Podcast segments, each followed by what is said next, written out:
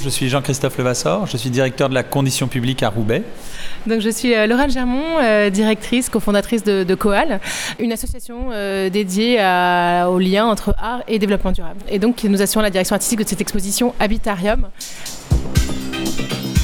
Habitarium, le podcast. Six épisodes pour décortiquer six œuvres de la saison Habitarium, présentées à la condition publique de Roubaix jusqu'au 8 juillet 2018. Euh, L'habitat aujourd'hui, c'est à la fois c'est un des besoins primaires de l'humanité, mais c'est aussi euh, un des défis de notre avenir commun, puisque c'est le point de croisement de tous les grands enjeux du développement durable aujourd'hui.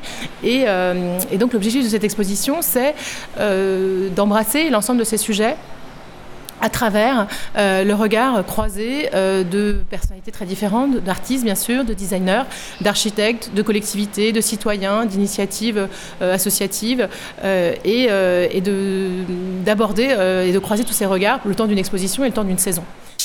La condition publique aujourd'hui se veut être un laboratoire créatif où on invite les artistes, les créateurs, de, tous horizons à, s'emparer des problématiques urbaines, sociales, environnementales de notre, de notre temps pour à la fois produire des expositions, mais aussi vivre des, des, émotions, monter des programmes d'innovation sociale, euh, un petit peu tous azimuts. Et euh, c'est dans ce cadre-là qu'on a, qu'on a proposé à une, une série d'acteurs issus d'horizons très différents de monter un projet autour de l'habitat qui est devenu Habitarium. Et on a invité euh, Coal et Laurane Germont, euh, directrice de, Coal, à, prendre la direction artistique euh, de ce projet. Et c'est ça qui a donné Habitarium aujourd'hui.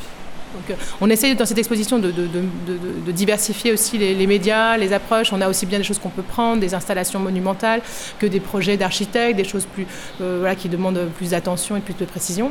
On a des œuvres euh, amusantes, comme par exemple euh, Ugly qui est un, Tumblr sur les maisons moches en Belgique, qui a fait des millions de vues. On s'intéresse à la question du mal logement. La Fondation Abbé Pierre, on l'a dit, est partenaire du projet. Et puis, on ouvre à tous les courants aujourd'hui qui apportent des solutions, qui pensent voilà, se réapproprier ces questions, donc que ce soit sur la question de l'habitat transitoire, euh, on, s'intéresse à la question par exemple des nouvelles modalités de construction, euh, comme le réemploi par exemple, qui va aussi bien apporter une solution euh, quant à la, aux ressources que euh, par rapport à l'accumulation des déchets. Et puis euh, évidemment la question des, nouvelles utopies qui émergent et comment on passe de ces utopies à la réalité à travers des projets un peu qui sortent des alternatifs.